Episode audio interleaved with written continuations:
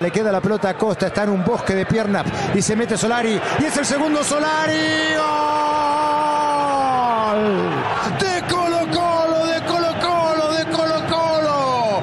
¡Qué noche linda esta del Monumental!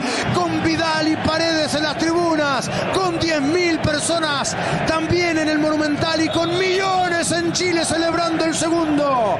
Minuto 10 del segundo tiempo. Dos para Colo Colo, cero para Inter de Porto Alegre. El pibe Solari Colo Colo le ganó por 2 a 0 a Internacional de Porto Alegre y muestra que es posible competir a nivel internacional, sobre todo, aparentemente, en esta Copa Sudamericana que parece ser un traje más hecho a la medida para el momento actual de los clubes chilenos.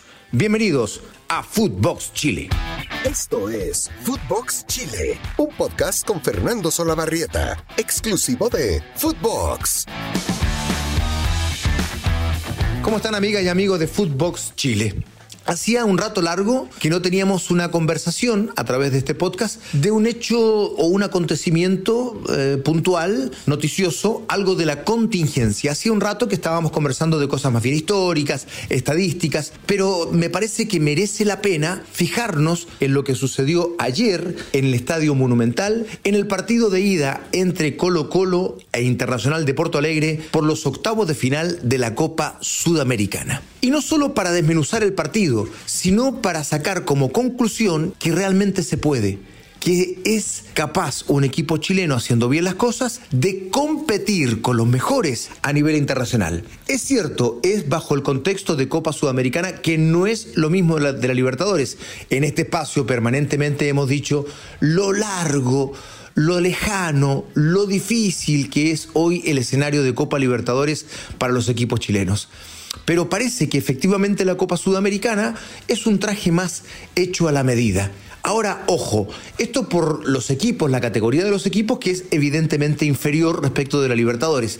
Pero en este caso puntual, cuando se hizo el sorteo, tanto en Colo Colo como en la Universidad Católica lamentaron que en este traje a la medida no les haya tocado un sorteo favorable porque le tocaron los que quizás sean los equipos más difíciles de la presente edición de la Copa Sudamericana.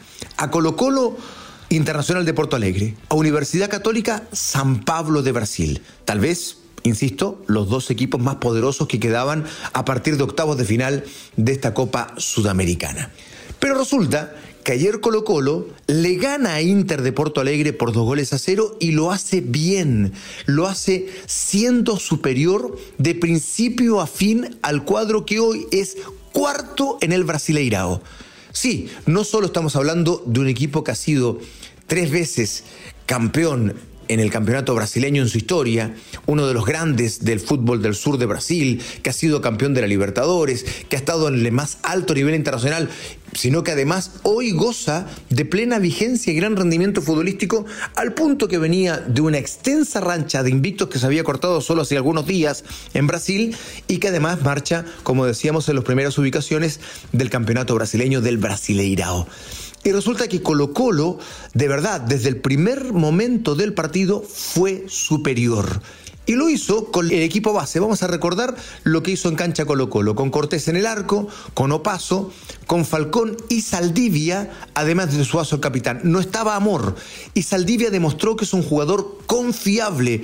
Me llama la atención que Gustavo Quinteros siga buscando un reemplazante por la lesión de Amor. Si el reemplazante natural es Saldivia y si no está alguno de los dos que va quedando, ni Saldivia ni Falcón, tiene a los Gutiérrez, que juegan muy bien como defensores centrales y que son los chicos a los que hay que darle tiraje para la chimenea. Pero bueno, Saldivia demostró que es el reemplazante absoluto de Emiliano Amor. Y si me apuran, incluso para mí, la mejor dupla de defensas centrales hoy en Colo Colo sería la de Amor con Saldivia. Pero bueno, el técnico piensa que es Falcón y Amor, y Saldivia ayer demostró que está para ser alternativa, no hay ninguna duda. Después, en el medio campo, Fuentes como volante central, Pavés como mixto, delante de ellos Gil, que cada vez juega mejor en esa posición.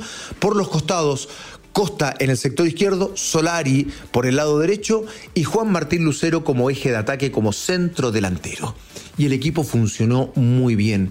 Realmente con puntos altísimos, altísimos. Había dudas respecto del regreso de Brian Cortés, porque venía de ser operado y este era el primer partido de su regreso.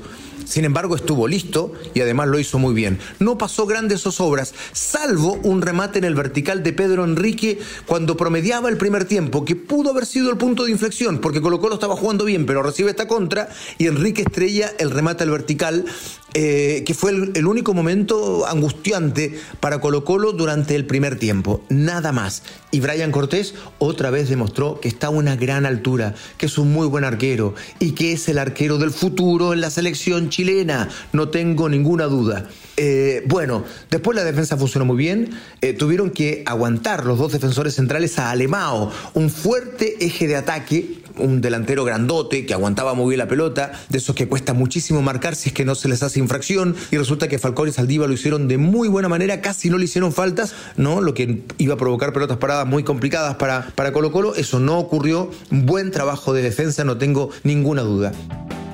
Después en el mediocampo para mi gusto estuvo lo mejor, lo mejor. Buen trabajo de Fuentes que lamentablemente parece que salió con un problema muscular. Enorme partido de Esteban Pavés que por Dios que cumple otro de los grandes refuerzos de este año para Colo Colo y después el descomunal partido de Leonardo Gil, que ha hecho muy buenos partidos, muy buenos partidos en Colo Colo, pero como el de ayer, pocos. Realmente fue la gran figura de la cancha, este jugador que es un volante mixto y que cada vez se acomoda más jugando como un volante ofensivo, casi como un enganche. Cuando Colo Colo toma la pelota es prácticamente un 4-2-4, porque Gil se pone casi al lado de Lucero y claro, las puntas abiertas de Solari y de Costa te generan esa superioridad numérica y es casi un 4-2-4, ¿no? Por eh, la ductilidad de Leonardo Gil, que por cierto lleva este año ya nueve asistencias en Colo Colo, nueve asistencias. Eh, de verdad, el refuerzo de Leonardo Gil no solo es el mejor refuerzo de Colo Colo de hace mucho tiempo, sino que es uno de los mejores refuerzos que haya llegado al Campeonato Nacional en muchos años. Esa es hoy por hoy la estatura de Leonardo Gil. Y bueno, Solari no hizo un gran partido, pero hizo un muy buen gol. Y con eso, eh, evidentemente, aprueba dentro del compromiso. Y Costa, que no empezó muy bien, después con la asistencia en el primer gol y lo que hizo en el segundo tiempo, me parece que también es otro de los que califican como las figuras del compromiso que jugó ayer Colo Colo. Y finalmente Lucero, que va a todas, las pelea a todas, pero además tiene la capacidad para conectarse los circuitos de juego. No solo es un delantero que ha hecho muchos goles, 15 este año, 15, sino que además al participar de los circuitos es un asistidor. Tiene 15 goles y 5 asistencias. Colo Colo presionó a Internacional de Porto Alegre, lo obligó al error y después fue un equipo maduro para entender los tiempos del partido, porque cuando comenzó provocando el error con una presión sostenida alta en gran parte de los primeros minutos, cuando anota el primer gol, decide retroceder unos metros, aguantar un poco más el partido en razón de que ya la urgencia del gol se había acabado, ya estaba adelante en el marcador y podía hacer una zona de presión un poquito más atrás. Eso es entender el juego. Y muy buen trabajo de Quinteros también, muy buen trabajo de Quinteros, porque Colo Colo, si uno lo observa, es un equipo que juega entre 25 y 30 metros. Equipo que juega corto, equipo corto, es un equipo que juega bien.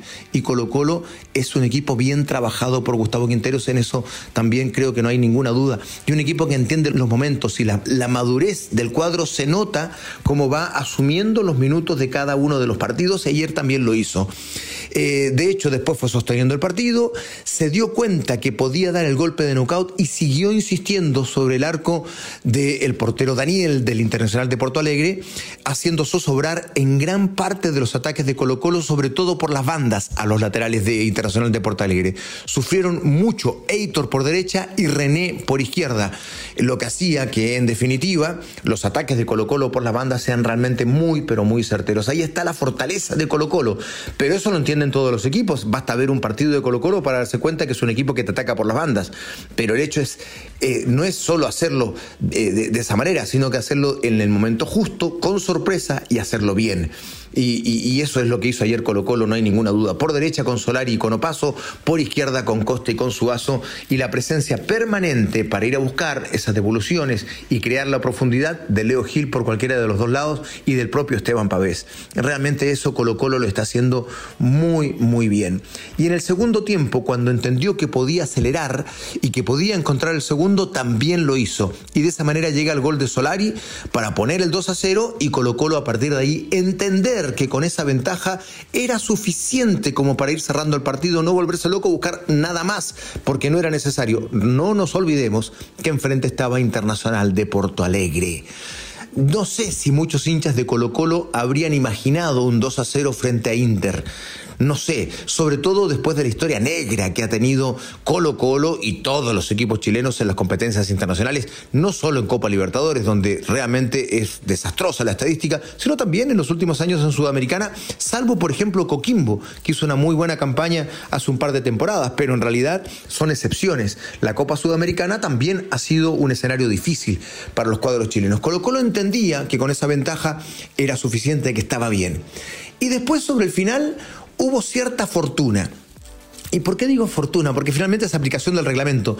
Pero cuando el partido terminaba, ah, otra cosa muy importante, todos estuvimos esperando y ojalá que no ocurriera. Me tocó hacer el partido de más, entonces estábamos en la transmisión con Marcelo Pablo Bartichotto, un ídolo y un referente total de Colo Colo, y decía Marcelo, y yo le encontraba toda la razón, ojo con los últimos 15 a 20 minutos de Colo Colo que no fueron buenos nunca durante este año, sobre todo a nivel internacional. Pero resulta que Colo Colo no se cayó, no se cayó nunca en el partido, y los últimos 20 minutos logró establecer la misma superioridad que la venía estableciendo en los minutos anteriores. Y eso habla muy bien del trabajo físico de Colo Colo y sobre todo de esta intertemporada. Se fueron varios protagonistas de Colo Colo y el propio Quintero diciendo que efectivamente había un déficit físico que tenían que mejorar y que la intertemporada podía ayudarlos. Da la impresión, por lo menos en este partido, que eso sucedió. El equipo no se cayó nunca y siguió hasta el final. Pero en los últimos minutos estaba, y retomo el tema, estaba la inquietud respecto de que pudiera, por un error, estrecharse la diferencia. Y sucedió. Sucedió con el descuento de Inter de Porto Alegre. Pero allí vino el otro momento sensacional para el estadio, que se empieza a chequear el gol, se demora muchísimo, entre 5 y 6 minutos, y finalmente Patricio Lustó determina que en el inicio de la jugada de este Bao que termina haciendo el gol, hay una mano de Eden Nilsson, del capitán, y que por tanto el gol se anulaba y de esa manera se vuelve a establecer, y de esa forma termina el partido, una diferencia de dos goles que permite ilusionarse, como no, de cara al partido de vuelta. 2 eh, a 0 es una buena diferencia. De ninguna manera es una diferencia eh, contundente, rotunda, eh, definitiva. No, no, no, no. Pero dos goles de diferencia son importantes.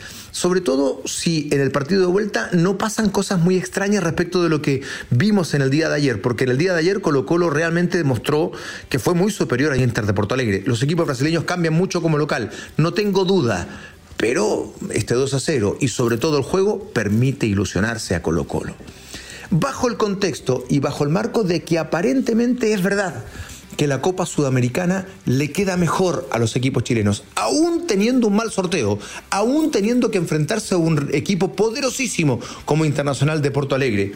Colo Colo supo sacar adelante la tarea y dio una muestra más de que parece que este es el torneo eh, donde los equipos chilenos pueden decir cosas importantes. Queda todo el partido de vuelta todavía, pero por lo menos lo que sucedió en el Estadio Monumental permite ilusionarnos de cara a lo que va a suceder con Colo Colo y lo que va a ocurrir con Católica frente a Sao Pablo, ¿no? Otro equipo muy, muy potente del continente, eh, pero donde también Católica deposita ilusiones en razón de los refuerzos que ha traído para este segundo semestre y porque entendemos que Colo Colo mostró el camino se puede ser competitivo. Y no solo competitivo. Cuando hablamos de competitivo no es jugar relativamente bien y que se pierda por... No, no, no, no, no.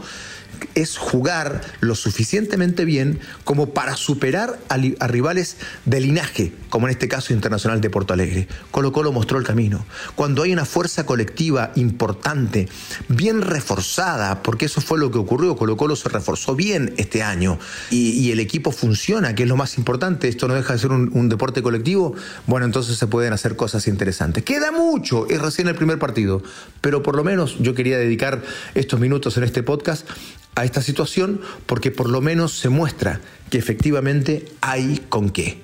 Es cuestión de tomar la decisión. Ojalá a Católica le pase algo similar a lo que le ocurrió a Colo Colo. Abrazo grande para todos, que sigan teniendo una bonita semana.